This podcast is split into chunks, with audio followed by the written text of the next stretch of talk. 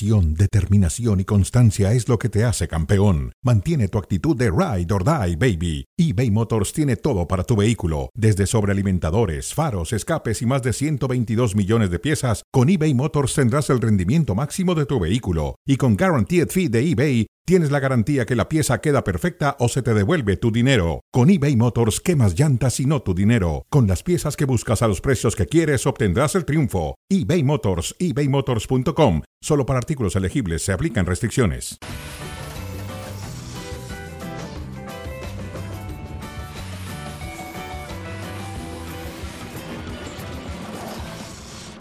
Hola, ¿qué tal? Bienvenidos a Cronómetro a través de Star Plus y ESPN Deportes. Estamos listos para platicar del América, de Brian Rodríguez, de Jesús Gallardo, de las Chivas, del Balón de Oro que gana Messi y del Gran Premio de México donde... Ah, bueno, ¿para qué platicamos? Ya platicaremos adelante con Javier Tejugaray sobre lo que hizo el Chico Pérez y lo que fue la carrera.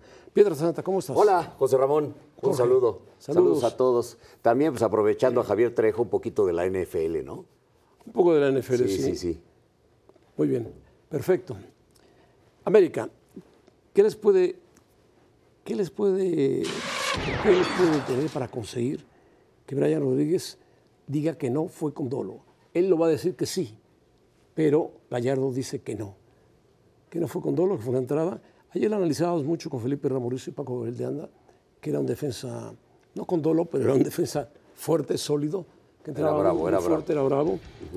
Pero para mí, me parece que la América no tiene pruebas suficientes para decir, sí, le entró a pegarle y a romperle la pierna. Yo, yo pienso que no hay ni siquiera decir pruebas suficientes, no hay, no hay pruebas. El, de, el que me dijiste, te dije, todo esto, pues en la cancha se dicen muchas cosas y lo sabemos todos, ¿no? Y de que se digan a que se hagan hay una gran diferencia. Aquí el asunto está en que la América no va a proceder porque no hay elementos para hacerlo. Estamos no hay elementos y no lo va a hacer. Simple y sencillamente por eso, aunque piensen lo que quieran, las imágenes a mí, a mí me parece, José Ramón, que son muy claras. O sea, Muy la claras. imagen es muy clara y la clave de la jugada es que Gallardo pisa la pelota. Me dicen, es que va y lo, lo- con todo sobre él. Pues digo, a un futbolista yo le reclamaría si no va con todo buscando una jugada para defender su puerta, ¿no? Sí, él, sea, la- él la- pisa la el balón, se resbala y Ah, esa es la clave, esa es la Desafortunadamente. clave. Ahora, la otra pregunta es, ¿quién puede detener al América? ¿Quién lo detiene? Eh, futbolísticamente, Futbolísticamente. Tigres. ¿Tú crees que Tigres? Sí, sí, Tigres. Eh, te, voy a, te voy a decir cuál es mi, mi perspectiva en este momento del asunto. Las ausencias de Diego Valdés y ahora de Brian Rodríguez, que los dos han tenido oh, una muy buena campaña, y entonces el que no estén presentes con el América, pues hace que Tigres, Tigres sea para mí el que puede frenarlo. Sobre todo Tigres. El otro día lo vimos contra el Guadalajara, los Tigres sin Guiñac. ¿Y qué hicieron? ¿Por qué? Pues porque tienen a Nico Ibáñez, ¿no? Pero hay más ausencias del lado del América y por ello yo creo, y además que ya les ha pasado en otras ocasiones, que siendo líderes del torneo no han llegado a obtener el título, yo creo que esta les podría volver a pasar. Sí, en liguilla como lo que les cuesta trabajo, ¿no? Y se pueden encontrar, eh, no sé, eh, equipos complicados en la liguilla. Pero Sí, para algunos mí- complicados. Para mí es el favorito junto con Tigres. Van a tener un partido complicado el miércoles, por ejemplo. Con el Atlético Con el San Luis. Atlético San Luis, que es el Sí, cuarto lugar sí, sí. de la tabla y que A pesar de que perdieron al brasileño. Perdieron a Dourado y esa, esa ausencia es clara, no estuvo Güemes el otro día, pero lo de Dourado que era, eh, era perdón, titular con el Inter de Porto Alegre, campeón olímpico en la primera medalla olímpica de Brasil, no en la segunda. Es un jugador muy importante que lo pierden ahí en la media cancha y eso le puede pesar al equipo de, de Leal, pero, pero bueno, pues es el enfrentamiento que, que quizá estará más esperando Jardiné, enfrentar a su ex equipo a ver qué tal le va, ¿no? Pero igual- con mucho igual respeto y cariño lo hará. Estará esperando enfrentar a la América. Exactamente, y ganarle a su maestro. Su maestro. Y el San Luis es un equipo que en casa suele, suele crecer, suele jugar muy bien. En esta temporada muy bien. Vitiño anda muy bien, el otro chico Murillo muy bien. Sí. Bueno, en general, Bilbao es un buen jugador. Bonatini también. Es un buen jugador. ¿Quién? Son todos los que están ahí. en Tiene, no, y tiene muy armado su, su once el técnico, por eso llama la atención de a quién pondrá en lugar de Dourado, porque es un infaltable en el equipo. Bueno, ya tocamos el tema de Gallardo y de Brian Rodríguez. El América se se retrae, dice que no va, No lo va a hacer. no lo va a hacer. Eh, Chivas. ¿Qué le pasa a Chivas? ¿Qué le pasa a Chivas? Porque fue lamentable su actuación ante Tigres. Sí, y, en esta pregunta que, hacemos, ¿qué es más lamentable, su actuación o su afición? Mira que a mí me parece que su afición, porque no nada más fue lo del grito, sino agresiones afuera, el, camión de Tigres, muchas cosas que no deben de, de suceder, pero sí fue lamentable en la cancha también. O sea, para mí fue más lamentable una parte de la afición, no toda, pero en el terreno de juego... La realidad es que salvo algunas cositas, les pasaron por encima. Sí, cuando Les el partido estaba pasaron por 2-0, encima. Chivas se aproximó con dos remates que Nahuel sacó muy bien, pero después se vino abajo y en dos contragolpes le clavaron dos goles. Sí, Nico Ibáñez no juega Iñak por acumul- acumulación de tarjetas, pero juega Nico Ibáñez y les clava dos. Y luego este golazo de Laines, qué golazo de Laines, porque ha ido renovando su plantilla Tigres. Los veteranos que se mantienen son la base de este equipo, ¿no? Sobre Sí, todo sí, lo de. Nahuel, Pizarro, Aquino, Iñak, eh, Carioca. Ese también es un buen gol de Marcelo este, Flores. ¿eh? Marcelo, su primero en primera división, en donde me digas es su primer gol en un máximo circuito. Y ahí está la renovación del plantel de Tigres, tiene a Córdoba también. Esta en fin, vuelta es espectacular, ¿eh? que así festeja sus goles, me decía Paco Gabriel. Así festeja sus goles. Sí. Bueno, pues es- fue su primer gol. Su primero, así que ojalá y nos acostumbremos a, a ver a, a Marcelo Flores Ah, yo pensé festejar. que nos acostumbremos a que le marca a las Chivas. No, no, no, No, no. por favor, no. Nada más que los festeje esos contra otros equipos, no con mis chivas rayadas del ¿Por Guadalajara. qué Chivas no trae ese tipo de jugadores? Son mexicanos. Lo pudo haber hecho, sí, tienes razón. Lo pudo haber hecho. Trajo al que menos encajaba en su sistema, que es eh, Guti. Que no es mal jugador. No, es muy buen jugador, pero, Pero es- cabía en es otro tipo de sistemas. Yo lo veo, a mí me hubiera encantado verlo, por ejemplo, en Cruz Azul, a Guti. Sí, es un jugador lento para el, Estilo el- el diferente ritmo que tienen de, las de juego, sí. Pero Paunovic tiene que ganar mañana, el miércoles. Va En contra Querétaro. en Querétaro. En Querétaro. No viajó eh, Alexis Alexis. No. No. viajó Alexis. Sí lo hizo Chicote Calderón. Sí lo hizo también el joven Martínez. Alexis Vega llegó a, la- al- a las instalaciones, se retiró en su camioneta, no se eh, va a concentrar con el equipo. Yo creo que ya no debería de jugar, pero ni él ni el Chicote.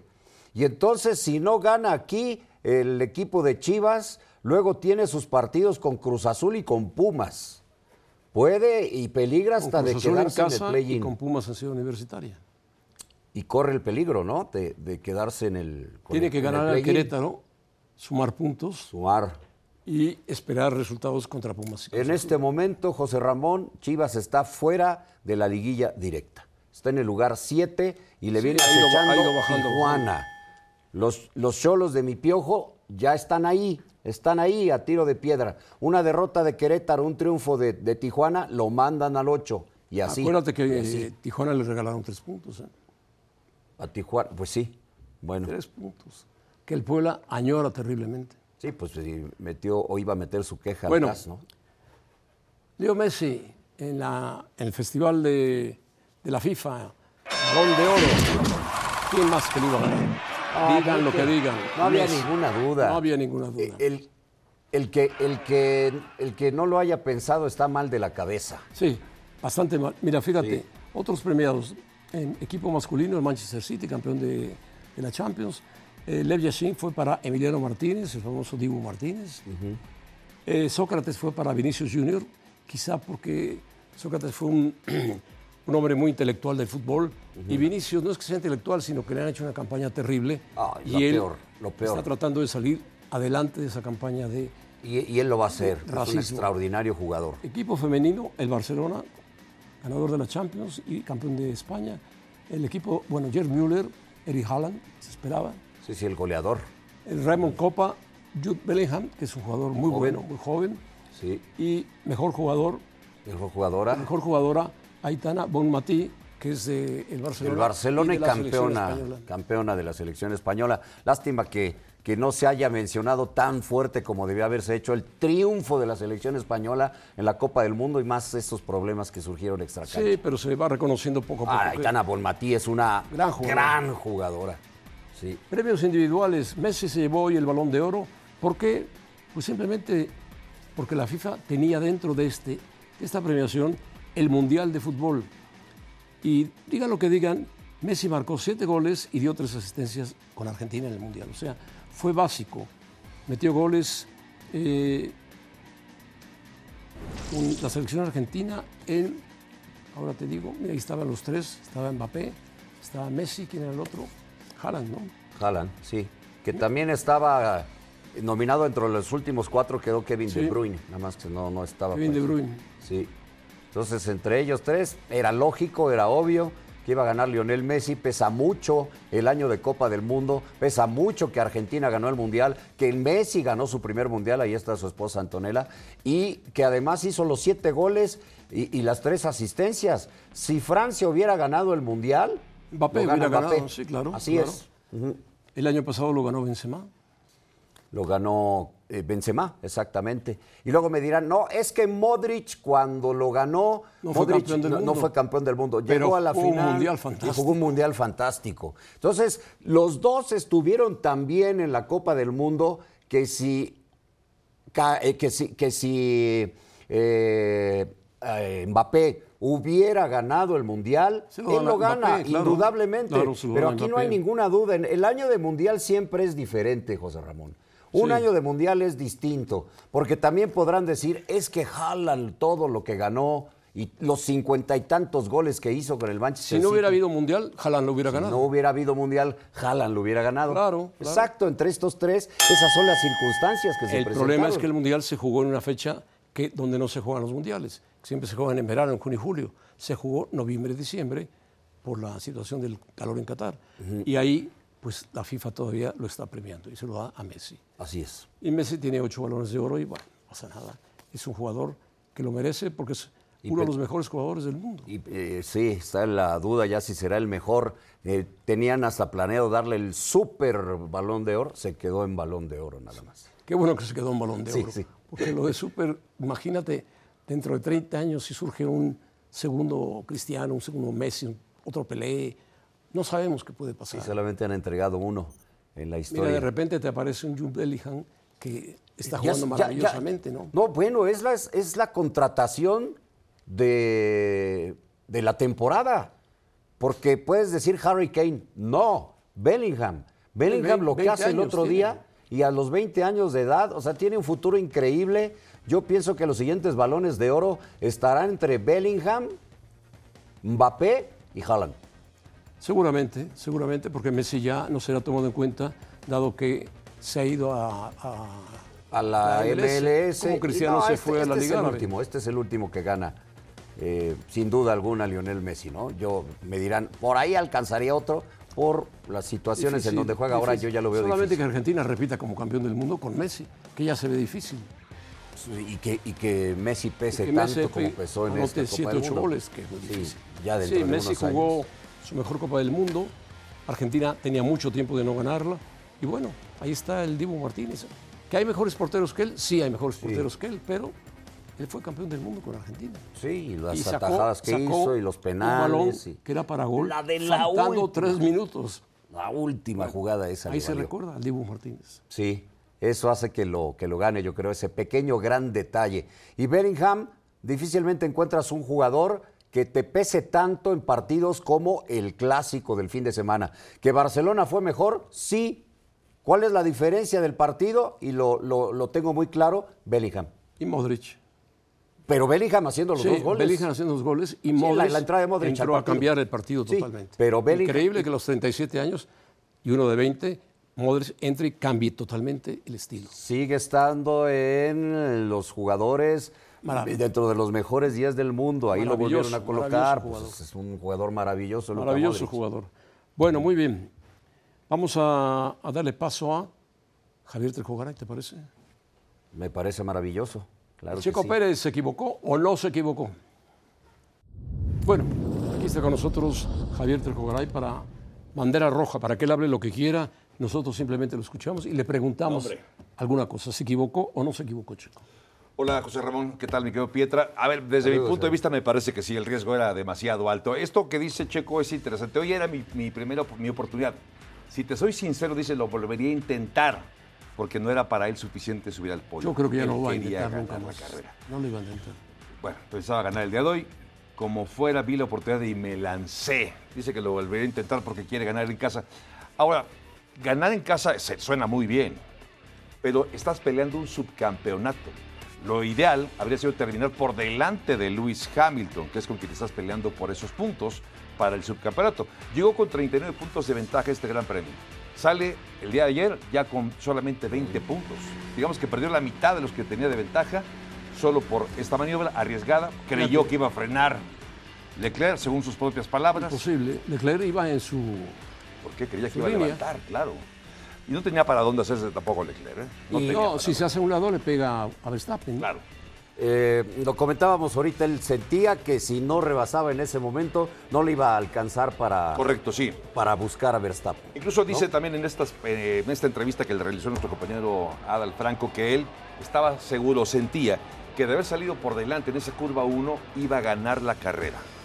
Yo, a ver, entiendo que tendría muchas posibilidades, pero si vas a traer 71 vueltas atrás a Max Verstappen, aguantar 71 vueltas a Max no sería algo Y fácil. con todos los problemas que hubo después, el safety car, un accidente, Claro, correcto. abandonos, en fin, era difícil, ¿no? Eso es- lo peligroso es esto que dices, Javier. Lewis Hamilton se colocó a 20. A 20 puntos vienen tres carreras y además viene Brasil, donde hay carrera sprint y donde Lewis Hamilton corre como en casa, ¿eh? Es ídolo en Brasil, Lewis Hamilton, así que va, es su segunda casa, Lewis Hamilton, así que cuidado Se porque... queda Brasil, Las Vegas y Abu Dhabi. Y Abu Dhabi.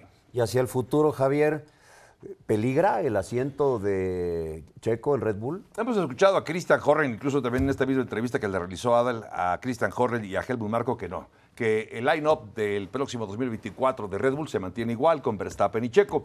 Hay un rumor de que se desató en este fin de semana en el que sería esta la última oportunidad para Checo en el equipo de Red Bull. Eh, cierto es que muchas veces Red Bull no, le no le ha- no se ha tentado el corazón para quitar a un piloto y subir a otro. Lo he hecho varias veces. Por ejemplo, es un ejemplo, ¿eh? poner a Daniel Richardo, que está corriendo bien, y bajar a Checo a Alfa Tauri, eh, lo podría hacer. Y le sigue pagando lo mismo. Es decir, o incluso indemnizarlo, tampoco será problema para él. Yo confío que siga corriendo todavía un año más, por lo que representa incluso comercialmente para todo el continente. ¿eh? Si tiene contrato firmado, a lo mejor se lo respetan, seguramente se lo pueden respetar. O lo Pero ves. todo puede pasar. Igual se lo pagan y Igual se lo pagan, sí. Depende mucho también lo que opinen los directivos y lo que opine Verstappen.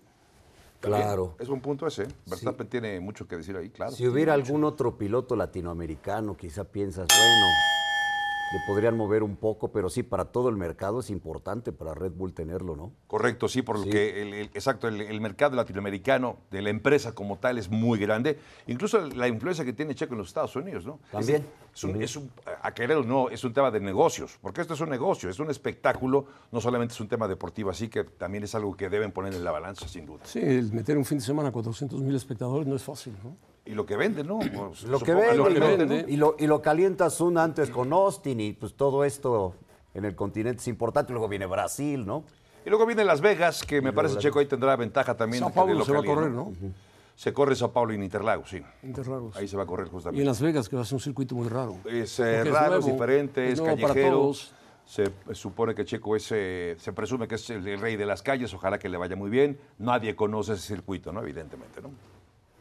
Y bueno, platícanos ahora de la NFL. Ganaron los vaqueros de Dallas. Me quito la cachucha de F1 y me pongo la NFL. A ver, sí ganaron los vaqueros, ¿eh? de manera contundente. Parece que estamos viendo la mejor versión de los vaqueros. Bengalís de Cincinnati lleva tres victorias consecutivas y le pegó a San Francisco. Así que para mí está en ese quinto lugar. Esa es la marca 4-3, está jugando muy bien en este momento. Y San Francisco Ay, ay, se ha ay. caído. Y San Francisco se ha caído, lleva tres derrotas consecutivas. Pero mira Sí. los Ravens. Los Ravens, casi nadie habla de los Ravens, pero es el líder de la división norte de la conferencia americana, está jugando bastante bien, no tiene un calendario tan complicado, pero se ha mantenido en la pelea. Con y los está- otros puede ser el que sea, ¿no? Correcto, sí, por Los demás supuesto. de la conferencia. Los Chiefs perdieron este fin de semana increíble contra Denver, creo que por eso acaban- acaba cayendo por lo menos un escaloncito. Pero sigue siendo eh, Kansas City un gran equipo, no estaba al 100% Mahomes. Fines como que se compuso, ¿no? Sí, eh, fíjate que el caso de Miami y de Filadelfia tienen calendarios complicados. Por eso hay que valorar mucho esa marca de 6-2 en el caso de Miami y 7-1 en el caso de Filadelfia. Filadelfia le ganó un rival de división como son los Commanders y también Delfines de Miami le ganó otro rival de división. Esta jugada fue una maravilla, un engaño donde se presumía que iban por un primero y 10 con una jugada que tienen muy hecha donde Jalen Hurts corre por el centro, ¿no? Pues fue el engaño y acaban consiguiendo. Ahora, del, eh, Miami, digo Miami, Filadelfia juega este fin de semana con Dallas. Sí, exacto. Sí, es- y ese es el tema. Filadelfia tiene además de Dallas, tiene que enfrentarlo dos veces, tiene a San Francisco por delante.